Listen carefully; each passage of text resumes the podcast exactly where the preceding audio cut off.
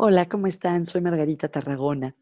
Hace poco me invitaron a participar en un panel sobre el derecho a la desconexión y me hizo recordar las investigaciones de la doctora Sabine Sonnentag, que es una psicóloga alemana, que ha estudiado la importancia del descanso para la recuperación, para manejar el estrés y para evitar el burnout el desgaste extremo en el trabajo.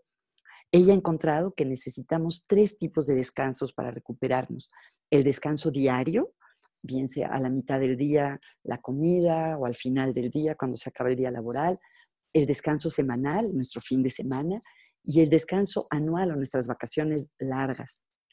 Y se ha visto que si no tenemos estos descansos, eh, realmente sufrimos de estrés y nos vamos desgastando. Y ella ha descubierto algo muy importante a lo que le llama eh, la separación psicológica del trabajo, es decir, poder realmente desconectarnos de nuestro trabajo.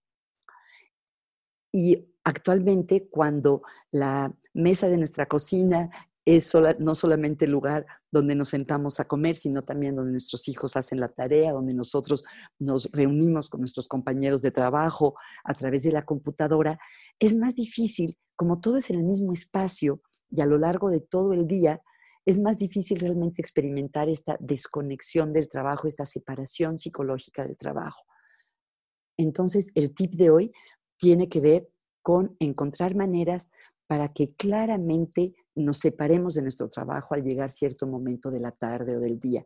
No dejar que las obligaciones del trabajo y la posibilidad de seguir conectándonos, de contestar mails, vayan como invadiendo todo nuestro espacio psicológico y nuestro espacio físico en la casa.